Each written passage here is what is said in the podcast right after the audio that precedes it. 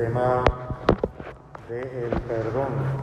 Estoy dando unos breves minutos para que el Padre Antonio pues haga una oración al comenzar. Este, esta es una de las épocas del año que a mí más me agrada, este, la época de Navidad y la época de Adviento, como llamamos en la liturgia, este, y como denominamos en, la, en nuestra liturgia. Esta época es este, realmente maravillosa porque está cargada de un simbolismo hermoso para nuestra fe cristiana y sobre todo en una relación directa como ustedes ven el tema, perdonar para sanar, sanar para perdonar y lo vamos a relacionar con el tema de Adviento. Estoy dando unos minutitos para que eh, envíe a mi esposa para que el Padre pues realice eh, la oración. Y así damos unos minutos en lo que ya empezamos.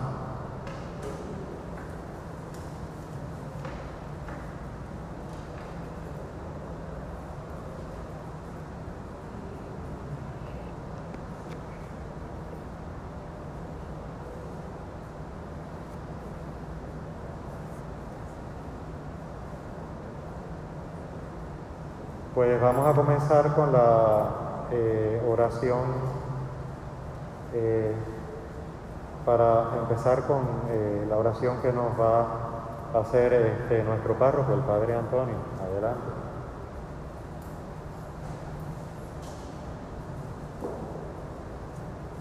Bien, buenas noches. Qué bueno que están aquí. Gracias por ello, decir sí al llamado, a la convocatoria que le hiciéramos con ese tema tan importante en todos los momentos de nuestras vidas.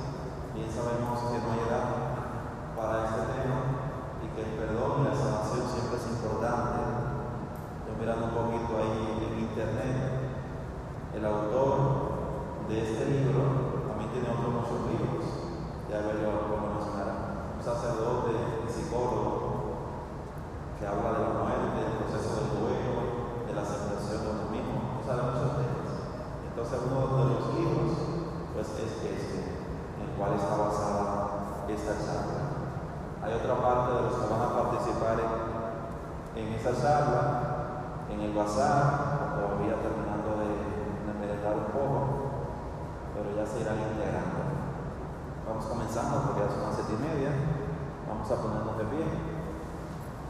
Sé que algunos ya han participado de la misa, pero nunca está de más invocar al Espíritu Santo para que se derrame sobre nuestro salista Evelio y las palabras que él nos vaya a decir, pues que sean inspiradas por el Espíritu Santo. Te damos las gracias, Señor, por permitirnos estar aquí en este momento. Te pedimos que tu auxilio nunca nos falte. Te pedimos que abras nuestra mente nuestros corazones para escuchar atentamente lo que va a ser tratado aquí, pero que sobre todo lo pongamos en práctica. Espíritu Santo, derrámate sobre Evelio Hierro en este momento para que Él diga lo que tú quieres transmitirnos a nosotros. Por Jesucristo nuestro Señor. Amén. Que con ustedes, Evelio. Gracias, gracias. Bueno, pues vamos a estar compartiendo este fascinante tema y sobre todo en época de Navidad, que en nuestra liturgia le llamamos Adviento. Y este, una de las ideas que quizás a veces no profundizamos con el rico simbolismo que hay en nuestra fe es eh, lo que se ha llamado el misterio de la encarnación. Dios se hace un ser humano para que los seres humanos podamos ir hacia Dios. Por lo tanto, aquí ahora no somos ángeles, somos simples y llanamente seres humanos. Y como dice un antiguo proverbio del judaísmo, no seamos más que humanos y no menos que humanos. Y en esa humanidad nuestra es que está la encarnación. De hecho, este, hace unas semanas atrás, el Papa Francisco, reunido con iglesias del Oriente, exaltaron la figura de Ireneo de León, donde él decía de San Ireneo de León que la gloria del ser humano es el ser humano plenamente vivo. ¿Y cómo puede ser el ser humano plenamente vivo? Pues precisamente cuando aceptamos, aceptamos esa dinámica, ese misterio de la vida, cuando aceptamos presentarnos vivencialmente ante el misterio de la vida, no abstractamente. Por lo tanto, no seamos más que humanos y no menos que humanos. Es lo que nos está diciendo nuestra fe en el misterio de la encarnación de Jesús.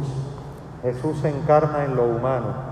Por lo tanto, en lo humano y en nuestra humanidad, aceptando nuestra humanidad, es que precisamente podemos aceptar nuestra superación, nuestra trascendencia, nuestro sentido más hermoso.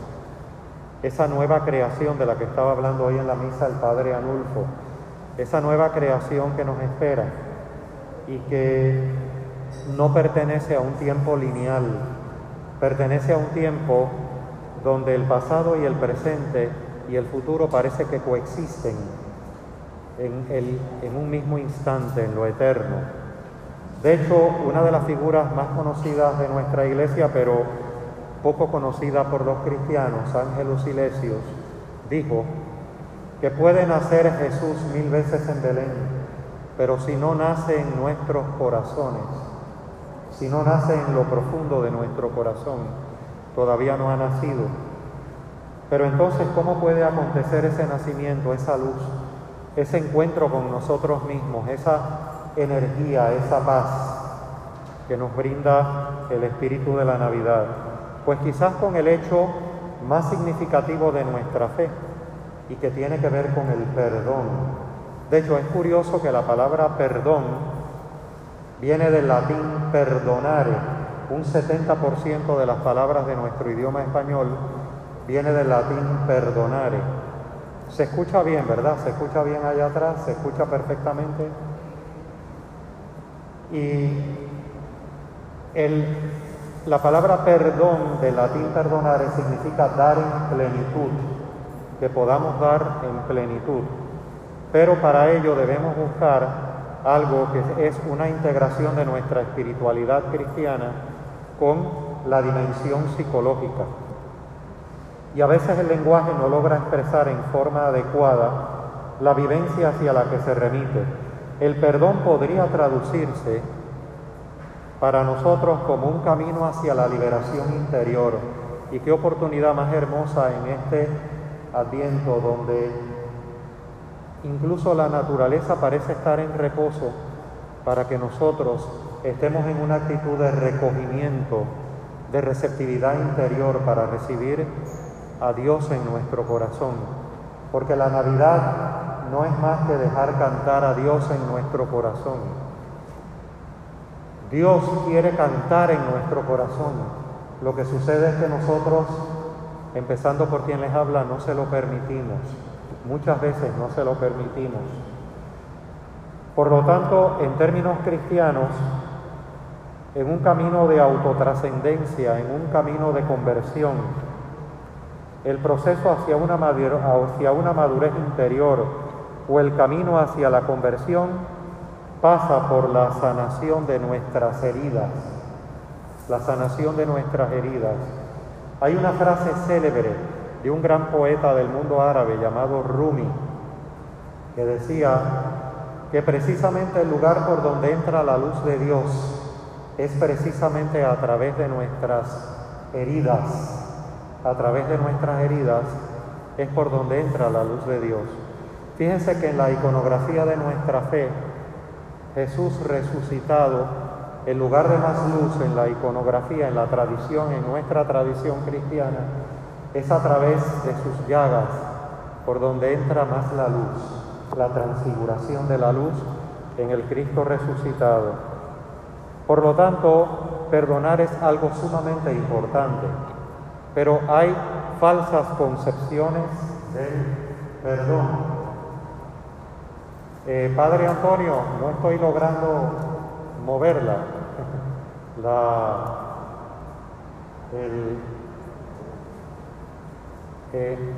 aquí hay una flecha, pero no logro, no logro moverla, o quizás será la otra, ya, ya, era que estaba dando la flecha que no era.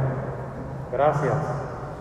Bueno, el misterio de Jesús el Cristo, este misterio no lo conocía ninguno de los que dirigían este mundo porque de otra manera no hubieran crucificado al Señor de la gloria. La vida, la muerte, la resurrección es el patrón para nosotros y pasa por la experiencia del perdón. Nos da la trayectoria Jesús. Él es el mapa, el Cristo universal, no es ninguna amenaza nada, excepto a los separados, la ilusión, la dominación, nuestro propio egocentrismo pero vamos a entrar de lleno a este elemento que es el proceso del perdón, que significa literalmente dar en plenitud. Fíjense lo que significa literalmente el perdón, dar en plenitud.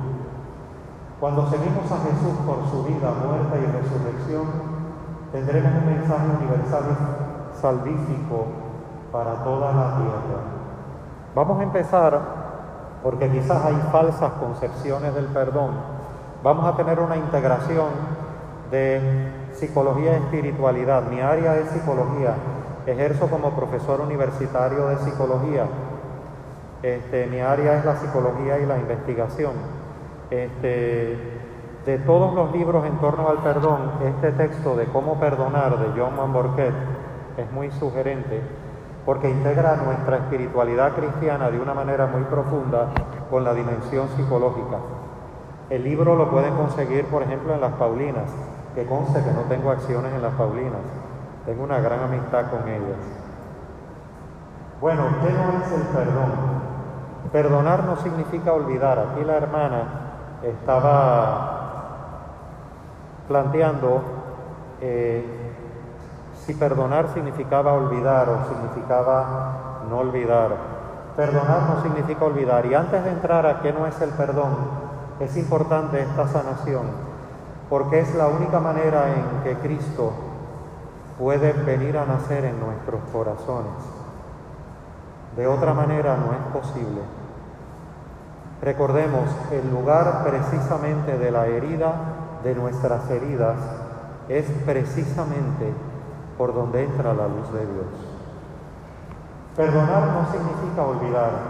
¿Qué ocurriría entonces con las personas que tienen una gran memoria?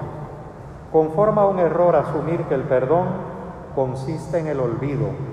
Todo lo contrario. El perdón ayuda a la memoria a sanar. O sea, vamos a empezar primero, dentro del fascinante tema del perdón, con una integración de nuestra espiritualidad cristiana, profundizando en ella y a la misma vez en nuestra dimensión psicológica, vamos a entrar precisamente a qué no es el perdón, luego qué es el perdón y luego vamos concluyendo a quién perdonar. Perdonar no consiste en olvidar, el perdón ayuda a la memoria a sanar. Con él el recuerdo de la herida pierde virulencia. El suceso desgraciado está cada vez menos presente y se hace menos obsesivo. Pero recordemos algo. Esto tiene que acontecer no única y exclusivamente desde mi perspectiva. O sea, no soy yo el que voy a hacer el ejercicio única y exclusivamente. Mi ejercicio es estar receptivo, como dice una canción en nuestra iglesia, yo puse mi esfuerzo, yo puse mi afán, tú pusiste, Señor, lo demás. Es una sinergia, un encuentro entre nosotros y Dios, un enamoramiento entre nuestra alma y Dios, Dios con nosotros. Por lo tanto, el proceso del perdón exige una buena memoria y una conciencia lúcida de la ofensa. Si no, no es posible la cirugía del perdón. ¿Qué pasaría con las personas que se sienten que nos sentimos heridas, como es mi caso, que nos hemos sentido heridas y estamos sanando nuestras heridas, pero que tenemos una buena memoria? Tenemos una buena memoria. Pues entonces el perdón no es cierto que no tiene que ver, o sea, el perdón no tiene que ver con olvidar, es reconfigurar la memoria, volver a reconfigurar la memoria con la ayuda de Dios. Vamos al segundo punto.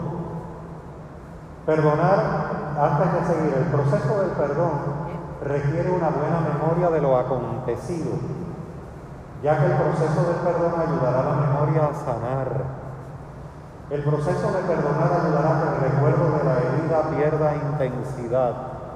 El suceso que percibimos como ofensivo se hace cada vez menos presente y se tornará menos obsesivo. Y usted dirá, pero bueno, ¿cómo esto es posible? Recuerden que partimos de la premisa de que somos nosotros con Dios, Dios con nosotros. Eso es Navidad, Dios con nosotros. Estamos cansados de nuestro aislamiento, de esta dinámica, de este marcado individualismo que vivimos hoy en día. La clave está en una receptividad, pero de verdad, no abstracta, y decir, Señor, aquí estoy. A pesar de que recuerdo la ofensa, ayúdame a configurarla. Las personas que afirman perdono pero no olvido demuestran pues una buena salud mental. Han comprendido en forma creativa que el proceso del perdón no exige amnesia. No se trata de una amnesia o no se trata de un Alzheimer metafórico el perdón exige recordar primero, o sea, ¿qué es el perdón? ¿Qué no es el perdón? Pues no es olvidar. Perdonar no significa negar la ofensa. La maravillosa alquimia, alquimia significa transformación, conversión o proceso transformador del perdón. No tendrá efecto mientras la persona víctima de la ofensa se niegue a reconocer la misma con su secuela de sufrimiento en otras palabras, tengo que reconocer que me he sentido herido. Somos humanos. Me gustó mucho el domingo pasado, que estábamos aquí, y en la misa, y, antes de empezar la misa, una de las personas, una de las hermanas que había leído, en el proceso de la lectura se había equivocado y entonces le dijo a Padre Antonio, Padre Antonio, me equivoqué, este, la verdad que estuve muy mal en la lectura y el Padre Antonio le dio una respuesta muy sabia. Le dijo, no somos ángeles, está bien que te hayas equivocado. Esa es la encarnación, la belleza de reconocer nuestra vulnerabilidad. Precisamente reconocer nuestra vulnerabilidad es la encarnación. Hay una anécdota muy bella que les recomiendo, está en el libro El canto del pájaro de el padre Anthony de Melo, que dice que Dios mandó a un ángel guía a la tierra para investigar con respecto a qué pasaba con los seres humanos. Y entonces el ángel regresó de la tierra y le dijo a Dios, le trajo el reporte, le dijo, mira, tienen un serio problema los seres humanos, se sienten muy solos. Y número dos, sobre todo les falta ternura. Y entonces Dios dijo, pues me voy a transformar en la ternura de un niño para que tengan compañía. Sentir nuestra vulnerabilidad, no hay nada más vulnerable que un niño. Sentir nuestra vulnerabilidad, ese yo niño interior de nosotros, dolido, es clave.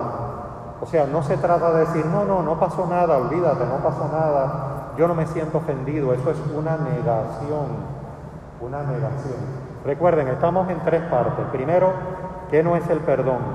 ¿Qué es el perdón? Y por último, el cierre sobre la vivencia del perdón. Y por último, una sección de preguntas. Eh, no me quiero, eh, obviamente, tampoco extender mucho.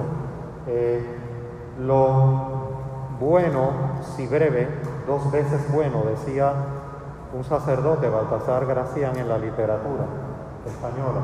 Perdonar requiere más que un acto de voluntad. Perdonar no es meramente un acto de voluntad. Vivimos llenos de voluntarismo, quizás por el individualismo que tenemos. Yo decido, yo hago, yo ejecuto, yo llevo a cabo. Pero la voluntad nuestra ante nuestra complejidad, a veces ante nuestras complicaciones, ante nuestras dificultades, ante nuestro dolor, ante nuestras emociones, es algo este, realmente muy vulnerable, es algo muy eh, efímero. Somos mucho más que la voluntad. Lo importante es recordarlo, no identificarnos plenamente tanto con una voluntad, porque cuando nos identificamos tanto con la voluntad somos muy voluntariosos. ¿Y qué pasa en esa sinergia de amor, no?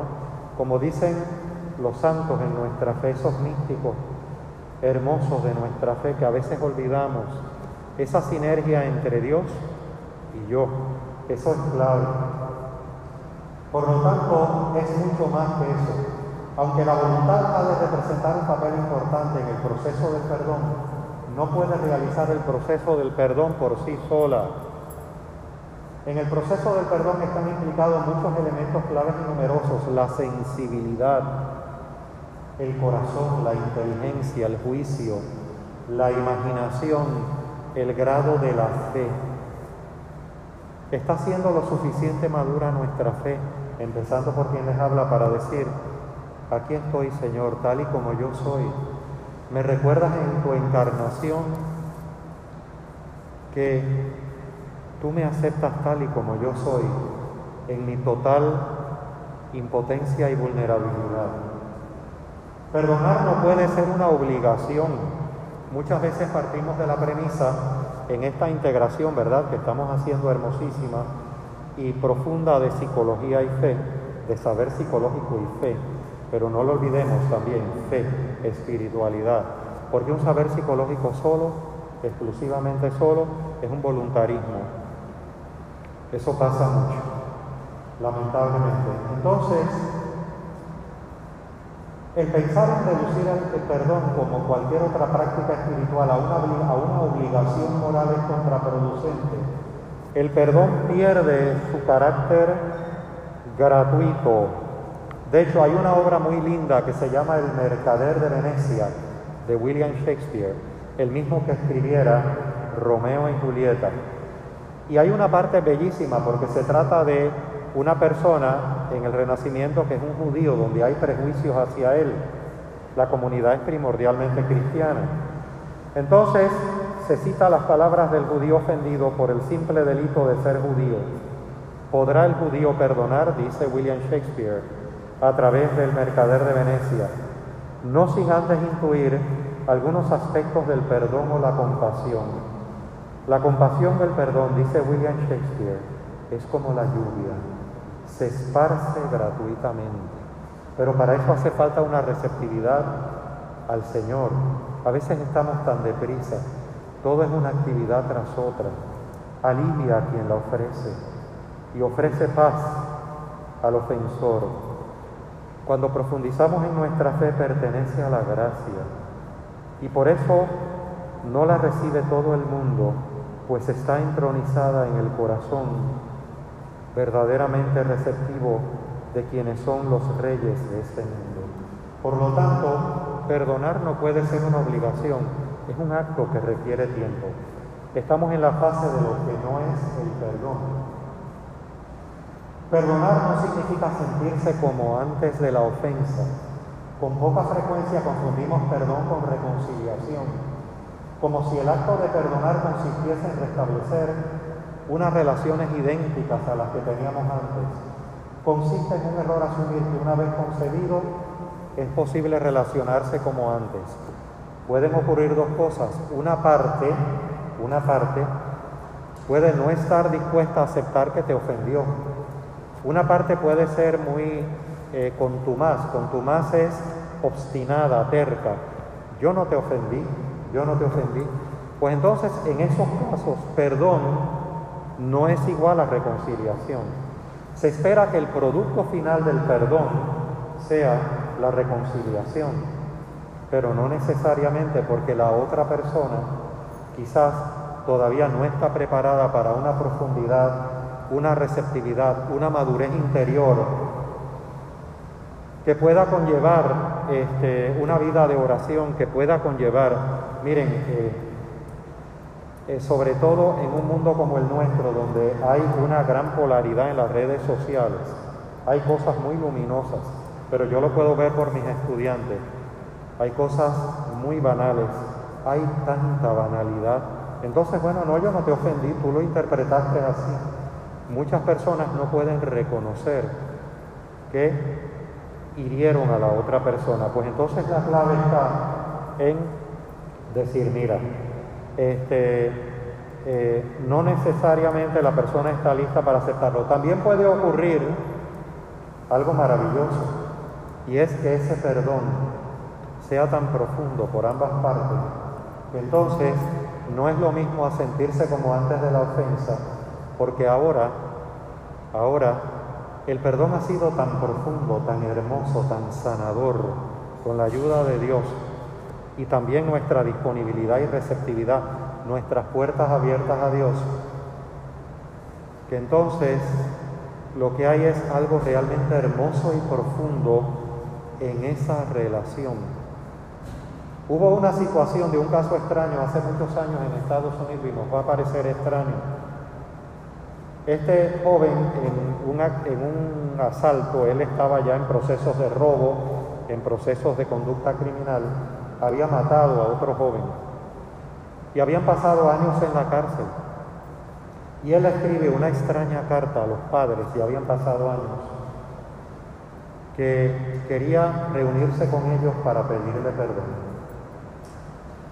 Al principio les fue bien difícil a los padres, pero los padres buscaron asesoría psicológica, probablemente la buscaron con Jorge, que aquí el psicólogo amigo mío y hermano, la buscaron con Jorge. Eh, y entonces, este, eh, luego de hablar ellos con su psicólogo y todo, aceptaron ir al encuentro. Y llevaban esa herida muy grande, eh, que había que hacer justicia con el individuo que había matado a su hijo. Y ocurrió algo extraño. En esa cárcel Después de varios encuentros hubo un último abrazo entre los tres, el que había matado a su hijo y ellos dos, un extraño abrazo que fue sanador para los tres, tanto para los padres como para eh, el muchacho que estaba sumamente arrepentido. Perdonar no exige renunciar a nuestros derechos el perdón responde en primer lugar a un acto de benevolencia gratuita, lo que no significa que al perdonar se renuncie a la aplicación de la justicia. El Papa Juan Pablo II perdonó a quien lo intentó asesinar, de hecho lo fue a visitar, pero ustedes nunca oyeron por los medios de comunicación que le pidió a la justicia italiana, por favor déjenlo en libertad. ¿Ustedes oyeron eso? No.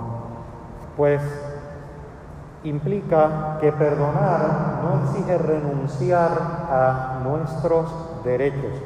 Mira, yo te perdono, pero hay un detalle.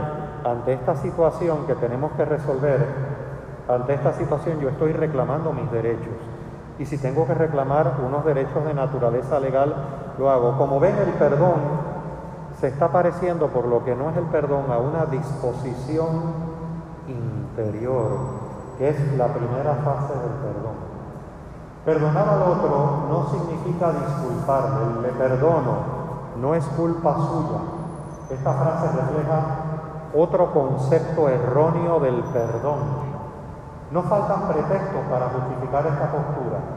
La influencia de la herencia, de la educación, de la cultura, del ambiente. Eso es una justificación extrema. Eso sería omitir la profundidad de nuestra fe de que somos hijos de Dios y que somos responsables de nuestros actos y que nuestros actos tienen unas implicaciones. Obviamente lo vamos descubriendo en nuestra vida a través de un proceso de maduración interior. Hay algo en nuestra profesión que se llama psicología del desarrollo, que plantea que hay un desarrollo que va de menor complejidad a mayor complejidad a través de la niñez, la preadolescencia, la adolescencia, la adultez joven, la adultez, la adultez madura, la adultez tardía.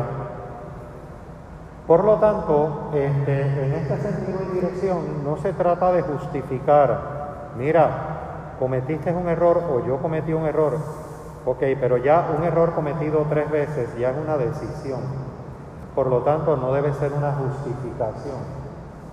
Perdonar no es una demostración de superioridad moral.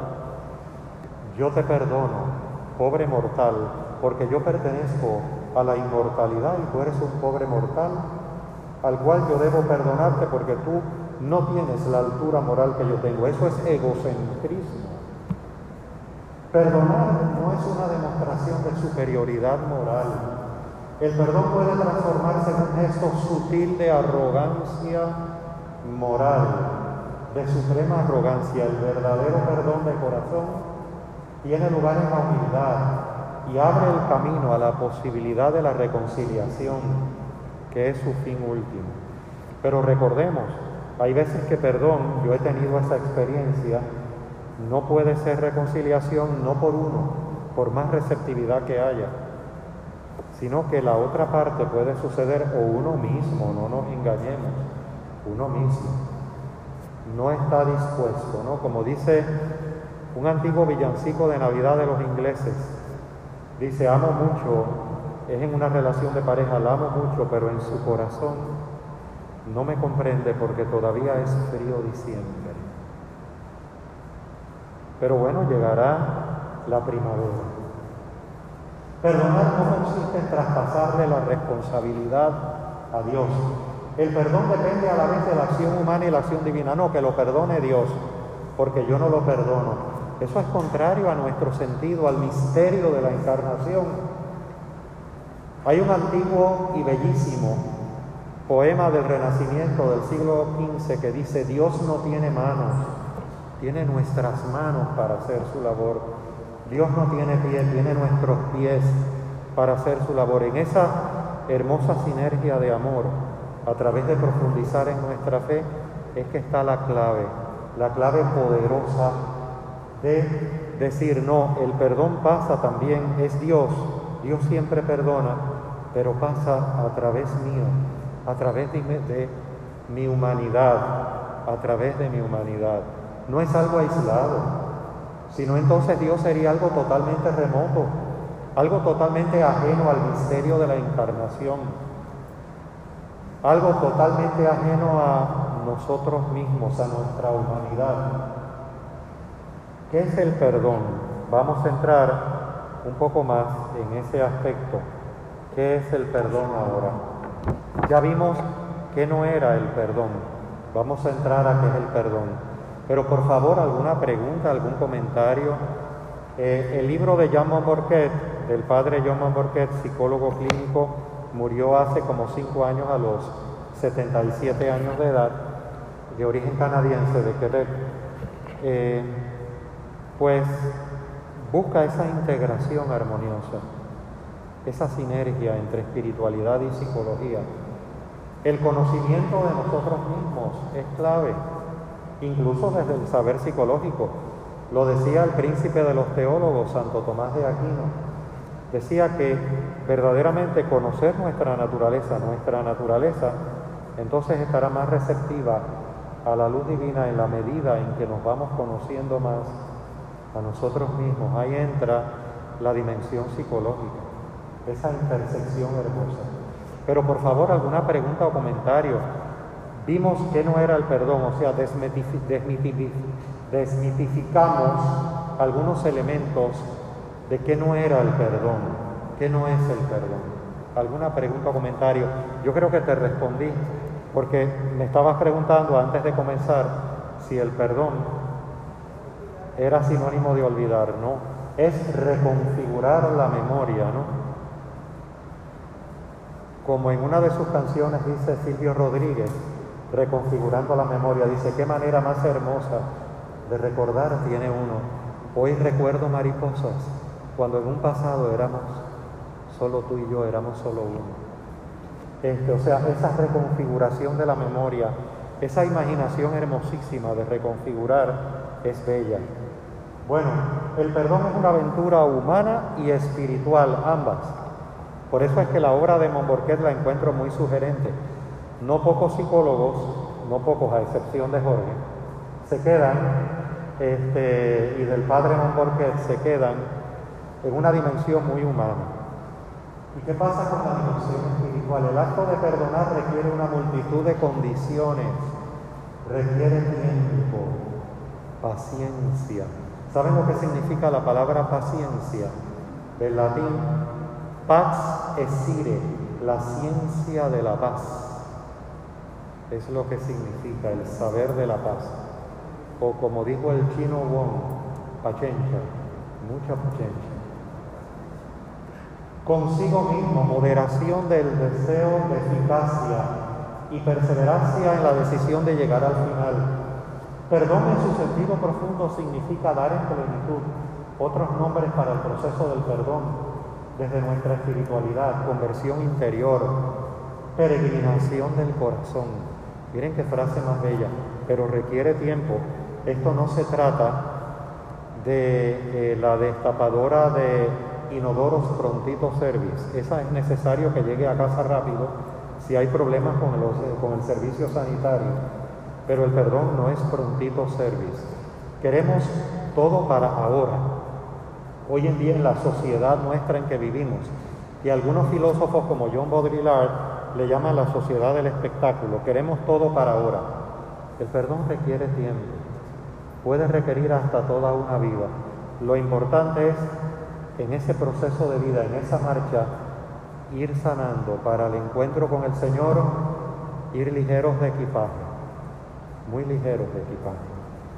Entonces, perdón en su sentido profundo, iniciación al amor de los enemigos, y búsqueda de libertad interior. Se ha dicho, amen a su prójimo, amen a sus amigos, pero si ustedes aman a su prójimo, que son iguales a ustedes, pero no a sus enemigos, eso es muy fácil. Amen también a sus enemigos, porque cada vez que llueve, llueve sobre buenos y malos, sobre justos e injustos.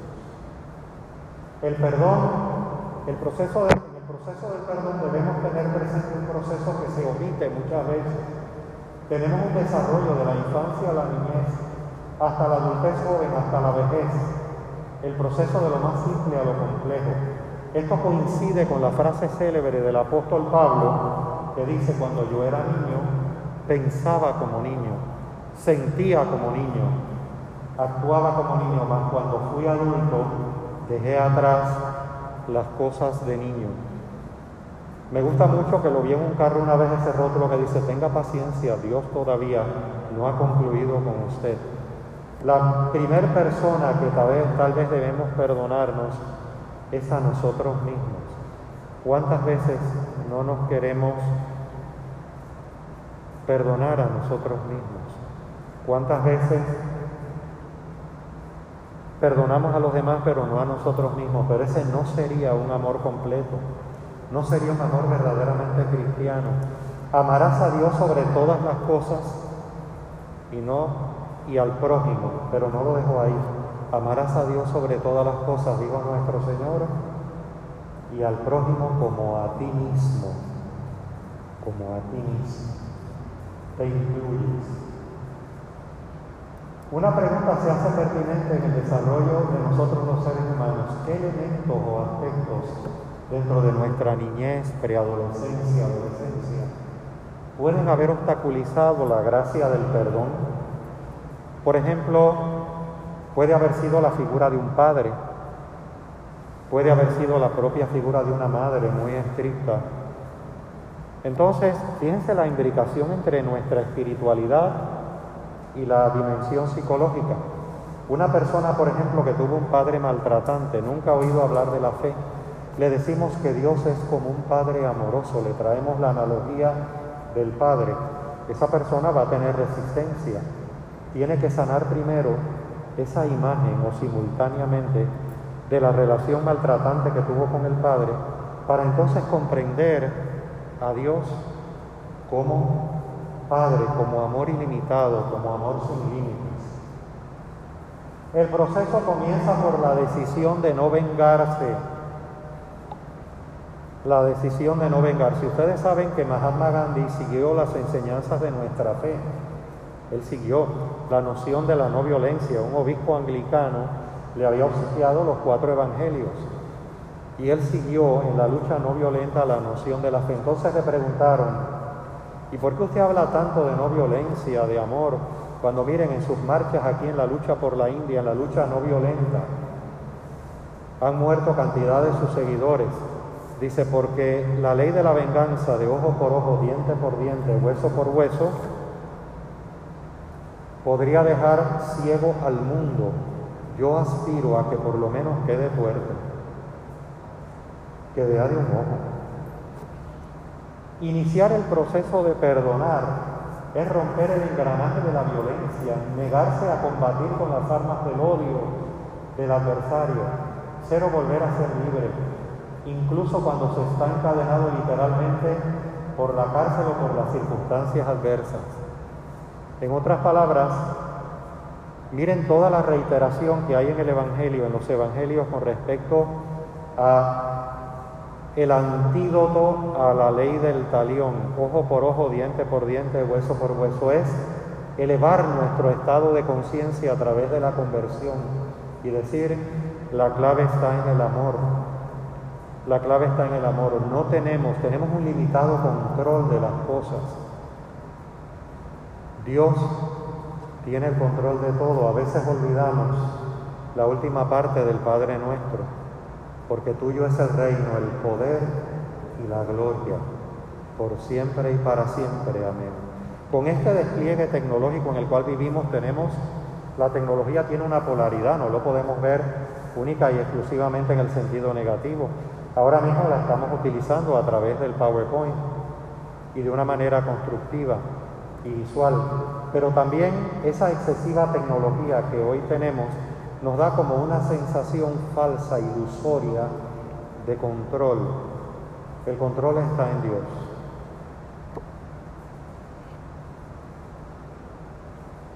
El perdón requiere introspección. La pasible armonía de la persona herida se ve transformada, su tranquilidad perturbada, su integridad interior amenazada, negarse, refugiarse en el activismo, intentar olvidar, jugar a la víctima, gastar energías en encontrar al culpable, acusarse a sí mismo hasta la depresión, mantenerse firme o jugar el héroe intocable y magnánimo. El perdón requiere introspección, requiere tiempo, requiere tiempo. Y eso es lo que muchas veces no ocurre hoy en día. Está la parábola de la vida moderna, también en el canto del pájaro del padre Antonio de Melo, en la parábola de la vida moderna. Ustedes la saben, se reunieron todos los animales a protestar en contra del ser humano y la vaca dijo, se roban mi leche, además me matan. Entonces habló la gallina y dijo, se roban mis huevos y también me matan a mí.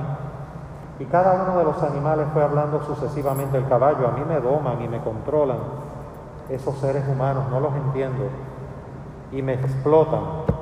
Hasta que le tocó hablar al caracol. Dice, yo me tomo aproximadamente un año de ir de un extremo a otro de esta playa. Estaban reunidos cerca de la playa los animales. Yo me tomo un año, a veces hasta dos, porque lo tomo con más calma. Y eso es algo que no me han sabido robar los seres humanos. Tiempo. Tiempo. El perdón es una nueva visión en el proceso de la interacción humana. El perdón es una invitación a una nueva imaginación, a una nueva creación, como nos dijo Padre Anulfo hoy en la homilía, una nueva creación. Dicho de otra manera, esa nueva creación está empezando aquí ahora. Muchas veces pensamos que lo eterno, así en términos teológicos, es un gran lapso de tiempo. No, lo eterno es donde no hay tiempo. Lo eterno es donde no hay tiempo. Y esa nueva visión, el reino, ya comienza aquí ahora, en el instante presente. Por eso nuestro Señor dijo varias veces, bástale a cada día su propio afán. El énfasis en el aquí y el ahora. Crea un espacio en el que la lógica inmanente a las equivalencias judiciales ya no es válida. El perdón no es olvido del pasado, sino la posibilidad de un futuro distinto del impuesto por el pasado. De ahí la médula de nuestra fe en enfatizar en el perdón, enfatizar en el perdón. Si no hay perdón, no hay nueva creación. El perdón es una nueva visión en el proceso de la interacción humana. Perdonar no es un gesto rutinario muy extendido, no es una costumbre cotidiana. El perdón es una flor oculta original que florece en cada ocasión sobre una base de dolor y victoria sobre uno mismo. Queremos soluciones rápidas, quizás por el estilo de vida que tenemos, que es lo más probable pero no se trata de soluciones rápidas. Es pedirle a Dios en esa receptividad, sana mi herida, todavía siento la herida, todavía la experimento, Señor. Pero aquí está la herida, está a disposición tuya. Transfórmala y acéptame. Y Dios nos acepta porque Dios es amor. En otras palabras, al ser una nueva visión, no se trata de una transacción judicial. De hecho, dice John Mamborquet que cuando oramos el Padre Nuestro, muchas veces interpretamos, perdona nuestras ofensas, así como también nosotros perdonamos a los que nos ofenden, que si nosotros tenemos dificultad en perdonar, pues no vamos a ser perdonados. Ahí hay una noción de transacción judicial. Ahí estamos proyectando nuestras limitaciones humanas a ese ser que es infinitamente inmanente, pero también trascendente, que es Dios. Lo que le estamos diciendo a Dios es, mira, Señor, así como es tu esencia, que es perdón, es amor, lléname de esa esencia, posibilítame. Pero muchas veces desarrollamos dentro de nosotros lo que se ha llamado en la psicología un yo crítico.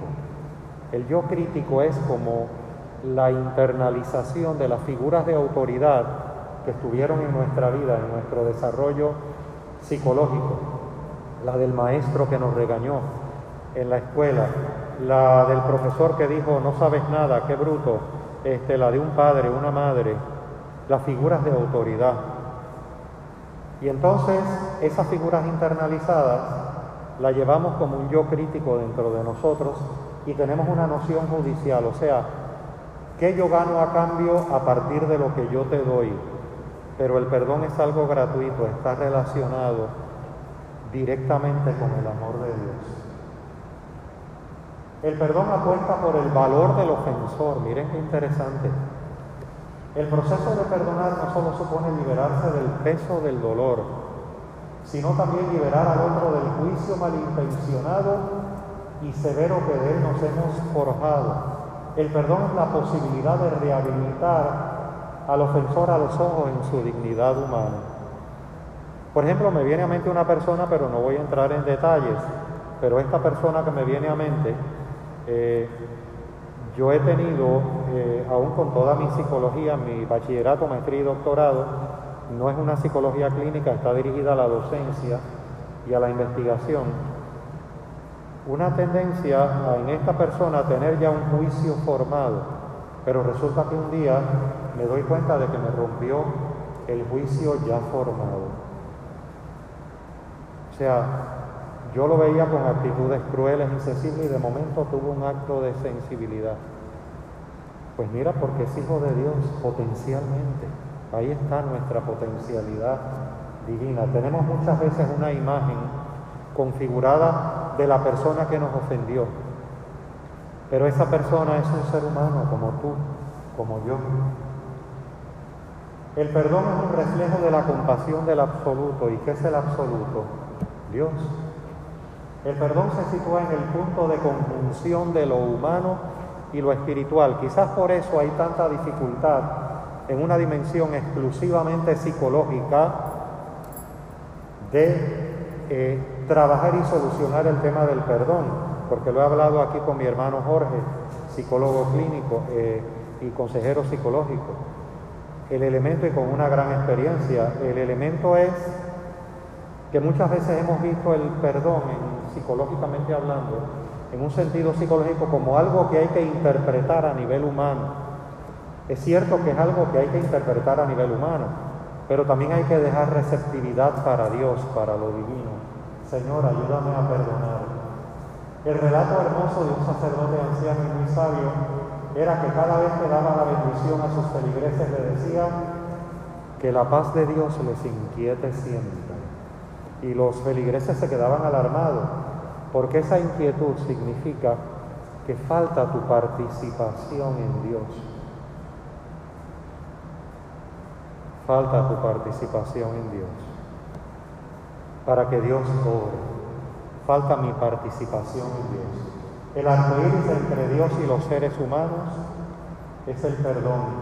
El perdón es reflejo de la misericordia divina. De hecho, hay, eh, he estado leyendo una que otra literatura, incluso aparentemente ajena a nuestra fe, pero nada contradictoria, que plantea que precisamente Cristo vino no a las personas que, entre comillas, parecen hermosas o lucen bien, eso es muy fácil amarlos. Incluso autores en la literatura que no están en una fe práctica y que han estado ajenos a nuestra fe, pero que tienen la influencia sociocultural de nuestra fe, plantean que Jesús vino precisamente para los más necesitados para los más desesperados, para aquellos que aparentemente de acuerdo al orden social no tienen posibilidad alguna. Para perdonar hasta hay que desprenderse de la voluntad de perdonar, porque es dejar espacio para que Dios sobre. El perdón es Dios mismo, el Padre misericordioso del Hijo pródigo, el amor en su pura gratuidad. Bien, y ya la tercera y última parte, porque no quiero tampoco eh, cansarles, saturarles, pero las ofensas y también dejar espacio a preguntas y respuestas, por supuesto, y sé que van a haber preguntas muy inteligentes, no sé si las pueda contestar, le pido, pido a Dios la guía del Espíritu Santo. ¿Cómo evaluar las ofensas? Por ejemplo, las ofensas cometidas por las personas amadas. Esas son una de las más difíciles de trabajar. Y son una de las más difíciles de trabajar porque no esperamos que de parte de las personas amadas vamos a tener decepciones y fraudes, pero ocurre, es muy humano, tiene que ver con la encarnación y no estoy justificando. No somos ángeles, no somos ángeles, somos seres humanos. Las ofensas cometidas por extraños, las ofensas perdidas en el pasado. Otro cuento de Anthony de Melo sobre las ofensas perdidas en el pasado. Esta señora eh, iba continuamente al sacramento de la, de la reconciliación y le daba al sacerdote el mismo pecado de siempre, el mismo. Es que yo no me siento perdonada, habían pasado 30 años. Hasta que en un momento dado ya la señora era tan obsesiva que en una oración pide que quiere ver en este plano a Dios. Entonces se le aparece uno de los ángeles y le dice, mire, él está muy ocupado, hay muchos problemas en el mundo, pero vamos a ver si podemos separar un momento para que hable con él. Efectivamente Dios apareció en esa imagen sobrenatural a la señora orando en el cuarto de su casa y le dice, dígame, dice, mire, yo le vengo a recordar que yo no soy digna porque yo cometí un pecado hace 30 años entonces dice, señora, le dice Dios, yo no me acuerdo. Entonces el ángel estaba al lado. Es un cuento, ¿verdad? El ángel estaba al lado. Entonces dice Dios, señora, yo no me acuerdo. Ya reiteraba, es que yo no me recuerdo. Dice el ángel, dice, pero ¿qué le pasa a usted? No tiene memoria, le dice a Dios, porque ella era obsesiva con el pecado que había cometido y ya se había arrepentido. Dice el ángel, señora, lo que sucede es que Dios no tiene memoria porque Dios es amor. Dios carece de memoria. Entonces, las ofensas cometidas por las personas amadas, ¿quién puede herirnos más que las personas amadas? A las personas amadas las hemos envuelto en un halo idealizador, la idealización, y en consecuencia esperamos mucho de ellas. En el caso de las personas amadas, la herida se mide menos respecto a la seriedad objetiva de la ofensa y a la importancia de las expectativas. O sea, hay expectativas, pero también es todo un área, Jorge aquí presente lo sabe, es todo un área, tiene que ver con el contexto familiar. Han habido muchos cambios sociales. Por ejemplo, plantean los psicólogos sociales y las psicólogas sociales, como mi amiga Tere, han habido muchos cambios sociales. Pero en añadidura hay toda un área que está relacionada con el árbol genealógico familiar y tiene que ver con conflictos que ocurren en el contexto familiar, que muchas veces hay que trabajarlo espiritual y psicológicamente. Bien. Las ofensas cometidas por personas amadas, ¿qué decir de las traiciones? No hay nada tan penoso como enterarnos de que una persona a la que apreciamos mucho nos ha traicionado. ¿Qué decir de la epidemia de abusos sexuales cometidos por los padres con sus hijos y que nuestra sociedad ha decidido hacer, ha decidido hacer públicos? También en el contexto de nuestra propia iglesia. La separación de un ser querido que ha muerto despierta múltiples sentimientos como el miedo, la pena, la cólera, la culpabilidad. El proceso terapéutico de pedir perdón a un familiar fallecido nos libera de un sentido de culpa por no haber sabido amarle más. Y al concederle nuestro perdón se eliminan los restos de la cólera. Hay muchos trabajos en psicología en esta dirección. La ofensa, la, ofrenda, la ofensa cometida por extraños, cómo lograr perdonar a unos terroristas sin rostro que han raptado, torturado y asesinado a miembros de nuestra familia, las viejas heridas que creíamos superadas y enterradas, incrementando a la vez pánico y desasosiego. Todo esto tiene que ver con nuestras heridas. ¿A quién se dirige el perdón? En primer lugar, si el perdón no existiese, las relaciones humanas serían imposibles. ¿A quién se dirige el perdón? En primer lugar, a uno mismo. El perdón a uno mismo es clave, es sumamente importante. El poder perdonarnos a nosotros mismos. Ya hablamos de ello.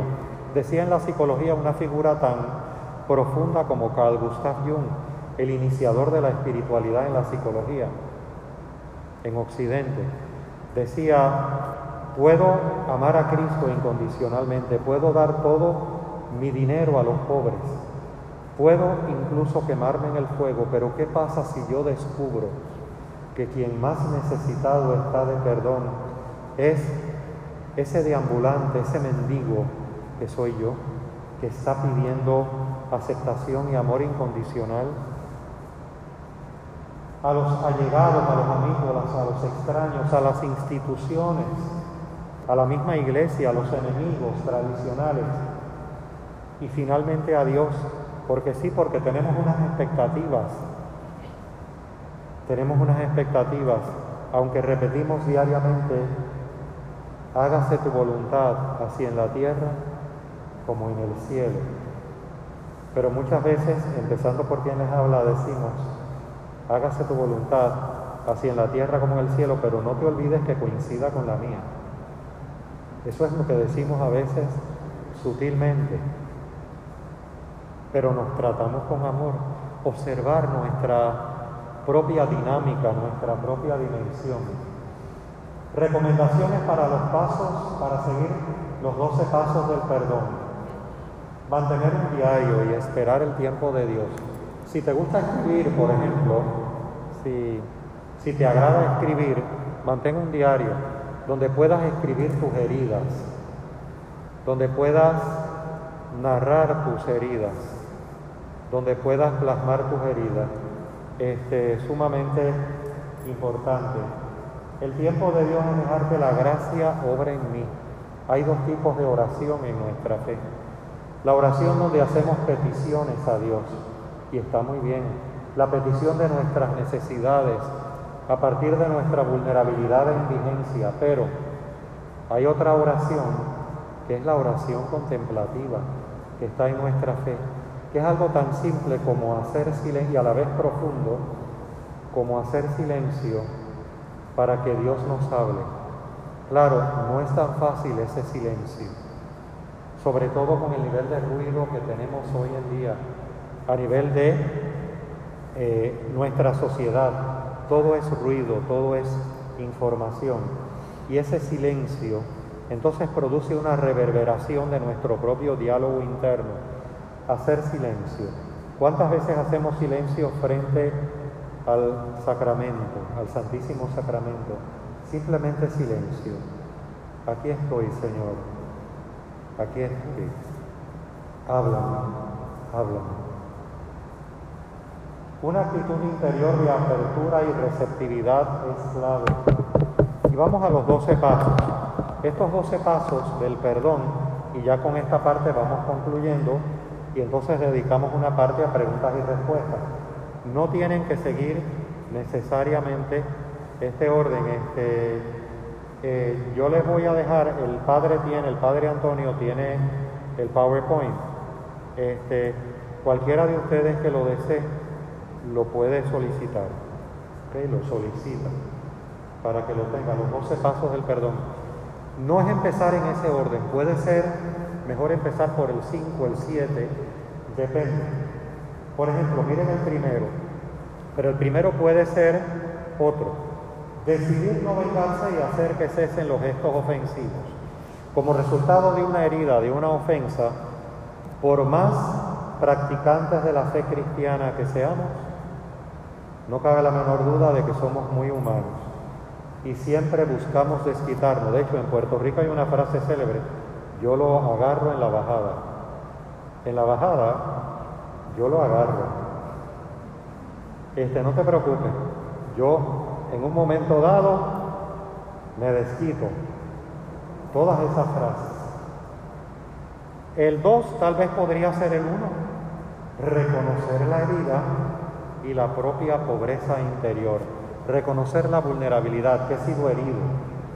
Muchas veces se piensa, y esto no es así psicológicamente, que cuando reconozco que tengo un gran coraje, tengo una gran rabia, un gran odio contra por una situación ocurrida o con alguien, muchas veces asumo que si me identifico con esa rabia, con ese dolor, que va a ser peor, es todo lo contrario. Es bien sencillo. Hay una parte de nuestra mente que es consciente. Imagínense un iceberg. Eso lo decía el viejo Freud en la psicología. Nuestra mente es como un iceberg.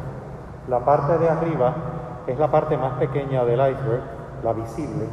Es la parte consciente de la que yo me doy cuenta. Pero la parte de debajo del iceberg, que es la parte más grande, es la parte de la que no me doy cuenta. Entonces, si no me doy cuenta de que estoy molesto y ustedes me preguntan, ¿tú estás molesto? Yo les digo, yo no estoy molesto nada. Entonces ya hay, la molestia me está controlando. Es todo lo contrario, o sea, es gestionar las emociones negativas sin dejar que esas emociones me secuestren. Eso no es fácil, la oración contemplativa puede ayudar. El estar receptivo a Señor, háblame Hoy solo quiero escucharte. Disipa mi diálogo interno. Voy a imaginar que los pensamientos que pasan por mi mente aquí, frente al Santísimo Sacramento, son un día de oración aquí. Voy a imaginar que son como el cielo, los dejo ir y venir. Entonces puedo estar sentado frente al Santísimo Sacramento y puede pasar un pensamiento. ¿Habré apagado, ¿Habré apagado la plancha? O viene otro, tengo que pagar el celular. Entonces, vienen infinidad de pensamientos. La verdad que eh, tengo que resolver esta situación con mi hermana, pero déjalos pasar. Date la oportunidad en esa media hora, en esos 15 minutos, de estar a solas con Dios. Démonos la oportunidad. Bien, identificar la pérdida para hacerle el duelo, compartir la herida con alguien, las amistades, eh, el sacerdote, las amistades, un hermano, una hermana en la iglesia, compartirlo, esa persona con la que tengo una gran confianza, identificar la pérdida para hacerle el duelo, lo sucedido, para decir, mira, me dolió, aquí hay un duelo, aceptar la propia cólera y el deseo de venganza, nuevamente en el 5, créanme, somos, somos vengativos humanamente. De hecho, le llaman finamente en las naciones retaliation. Le llaman finamente. Retaliation es, vamos a vengarnos porque ustedes nos lanzaron bombas, nos lanzaron cuatro, ahora le vamos a lanzar ocho. Entonces, perdonarse a sí mismo, un elemento clave, nuevamente. El perdón la compasión del perdón nos incluye a nosotros mismos. Amarás a Dios sobre todas las cosas y al prójimo como a ti mismo. Somos también imagen y semejanza de Dios, obviamente.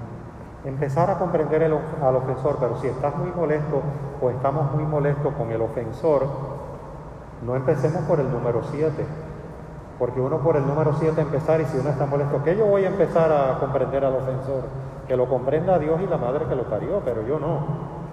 Pero sin embargo, puede ser un proceso posterior.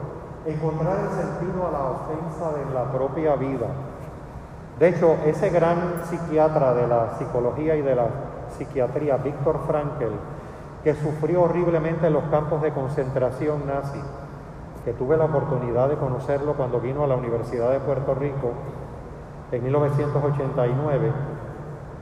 Yo esperaba encontrarme a alguien con tics nerviosos y la cara muy seria y me encontré a alguien sonriente y con una profunda paz.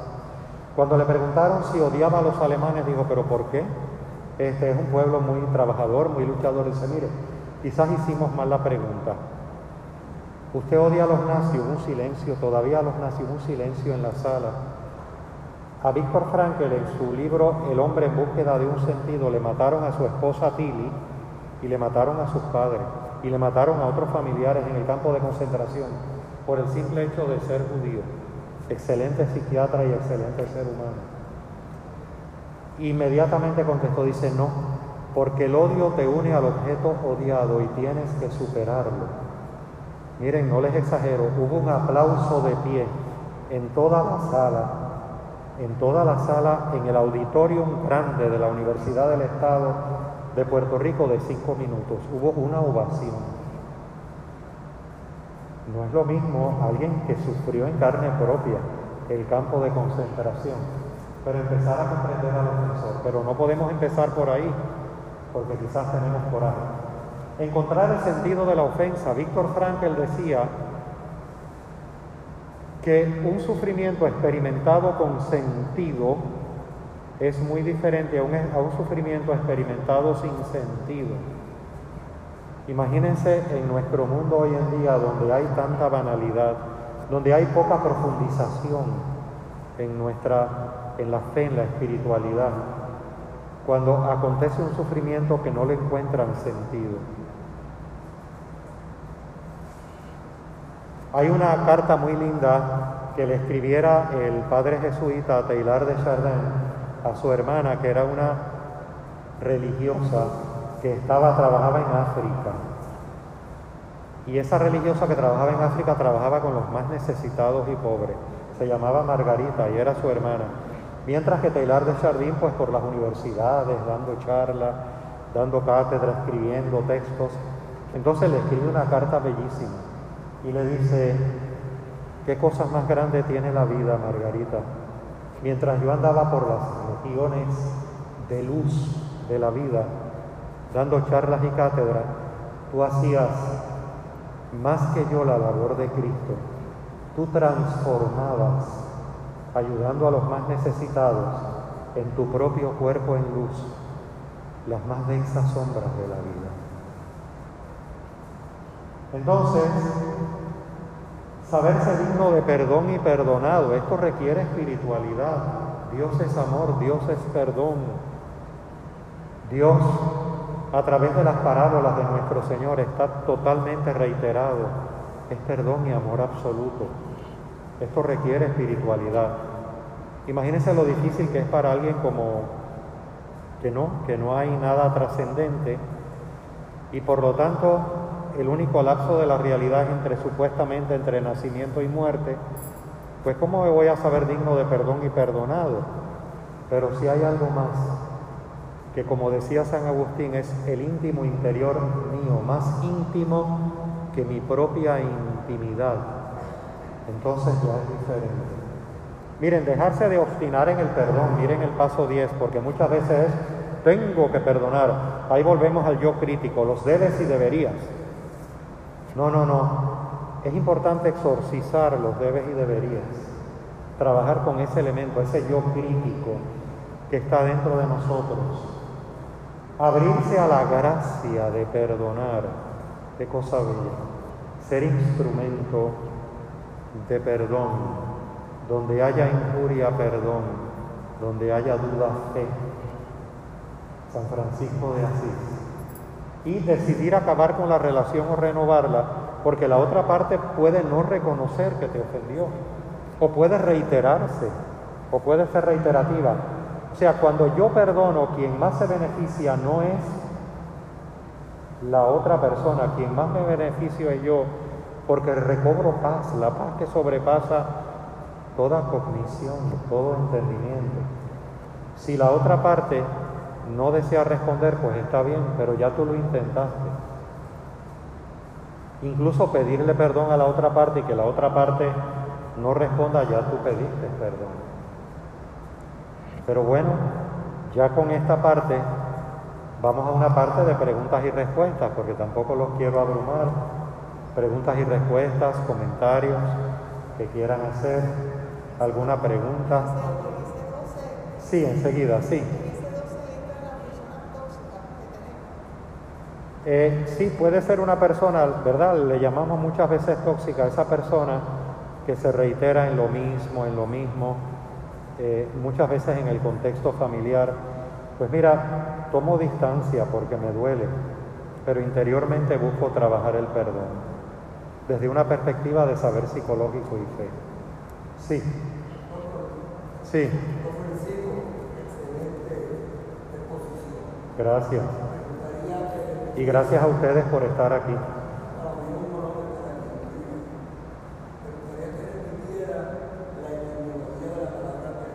Perdón.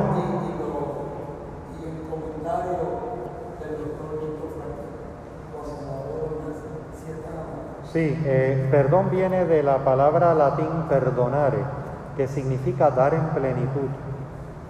Esa es la implicación de Jesús en la cruz. Dar en plenitud el perdón, el perdón, la reconciliación de cielo y tierra, la armonía de cielo y tierra. Ahí está la clave de ese proceso, la armonía de cielo y tierra.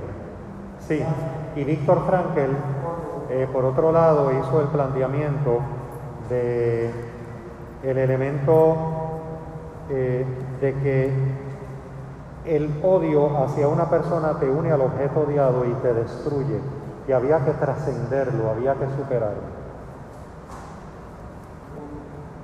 Hay una relación bien estrecha y ya vamos terminando eh, con una meditación final que dura cuatro minutos solamente y es la siguiente, que ya por eso vi que ya el Padre pues subió a Antonio para, para precisamente eh, ponerla. Eh, y ahora en unos momentos, Padre, el elemento es que hay, una, hay unos paralelismos entre la liturgia de Adviento y la liturgia de Semana Santa asombrosos. Hay un paralelismo, una sintonía increíble. Dios se hizo humano para que en nuestra humanidad fuéramos parte de Dios. Ahí están las dos liturgias. La liturgia de Navidad es bellísima porque es Dios adviene a nuestra humanidad. Él conoce nuestras alegrías, nuestras heridas, las conoce. Absolutamente las conoce porque atraviesa nuestra humanidad. Hay tres nacimientos de Jesús. Conforme a la perspectiva de nuestra iglesia, el padre y monje benedictino Ansel Grum lo presenta de una manera bellísima en Navidad, oportunidad para un nuevo comienzo. Les recomiendo ese texto. También lo tienen las Paulinas, no tengo acciones con ella. En la avenida Roosevelt. Entonces, Cristo nace en Belén Cristo nace en nuestros corazones y Cristo nace al final de los tiempos, como dijo Padre Anulfo en la escatología. Pero es interesante algo. La nueva física está encontrando, la física cuántica, que pasado, presente y futuro son tres coordenadas simultáneas. Pueden haber simultaneidad en esas coordenadas. El tiempo no es lineal. Aquí ahora podemos encontrar a Cristo en nuestro corazón. Mil veces puede nacer en Belén, decía Ángelos Silesios, pero si no nace en nuestros corazones, todavía no ha nacido. Esta, esta época es bellísima para el sacramento de la reconciliación, por ejemplo, para también hacer una oración contemplativa, porque es dejar a Dios cantar dentro de nosotros. Y precisamente quiero que seamos receptivos escuchando una melodía que el Padre Antonio ya la va a poner, una melodía que les va a resultar conocida. En la noche de nuestra alma, que Cristo nazca en nosotros. Adelante, Padre. Cerramos nuestros ojos y vamos a dar unos instantes margen a que Navidad es recordar que es dejar cantar a Dios dentro de nosotros, aún con nuestras heridas. Ofrezcámosles nuestras heridas a Dios. Adelante, Padre.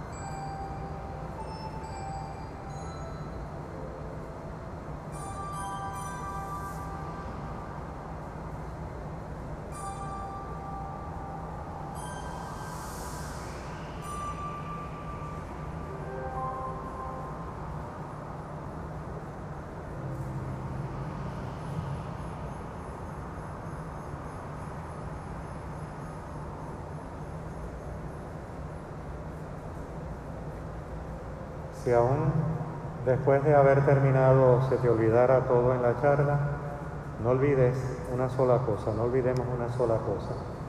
Navidad, Adviento, más allá del bullicio, es dejar cantar a Dios dentro de nosotros, aún con nuestras heridas, porque el lugar de las heridas es precisamente de nuestras heridas, es por donde entra la luz divina. Amén. Gracias por estar aquí.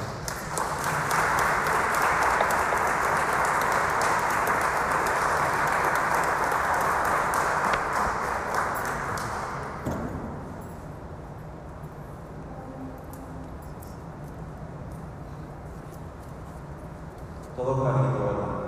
Ya somos expertos en perdonar. Amén. Como se ha dicho, es un proceso y como proceso es lento, pero hay que empezar y dar esos pasos, porque si nunca empezamos, nunca vamos a, llegar ahí. Muchas gracias, Evelio, por tu disponibilidad y por tu pedagogía, compartir con nosotros tus conocimientos. Es siempre provecho para todos. Pedimos al Señor en ese día que nos permita entrar en ese proceso de perdón, pero fundamentalmente sentirnos perdonados y amados por Él. Porque cuando uno no se siente perdonado por Dios, o cuando uno no ha experimentado el perdón por parte de otros, como que no siempre es tan fácil disponerse a perdonar también. Por eso reconocer en ese tiempo de adviento, de preparación para la Navidad, una frase que también puedo añadir al comentario de Belio es, eh, podemos hablar de, del adviento de Dios y del éxodo del ser humano, porque es un encuentro, es un camino. O sea, Dios que sale de sí, pero también nosotros que nos disponemos para salir de nosotros y aceptar eh, ese don que Dios quiere otorgarnos. Así que para no extenderme más, Gracias a todos ustedes por venir, por participar.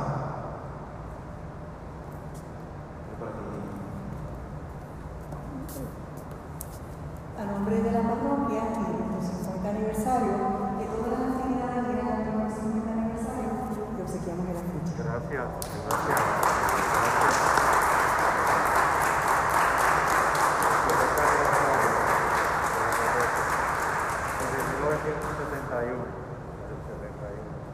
Pues gracias, gracias. Y nada, solo nos queda a nosotros ser portavoces de esto que hemos escuchado y que no solamente se quede en nuestra mente, sino que vaya a nuestro corazón y se manifieste en las jóvenes, en la práctica. Nos ponemos de pie para la bendición final. El Señor esté con ustedes. Y la bendición de Dios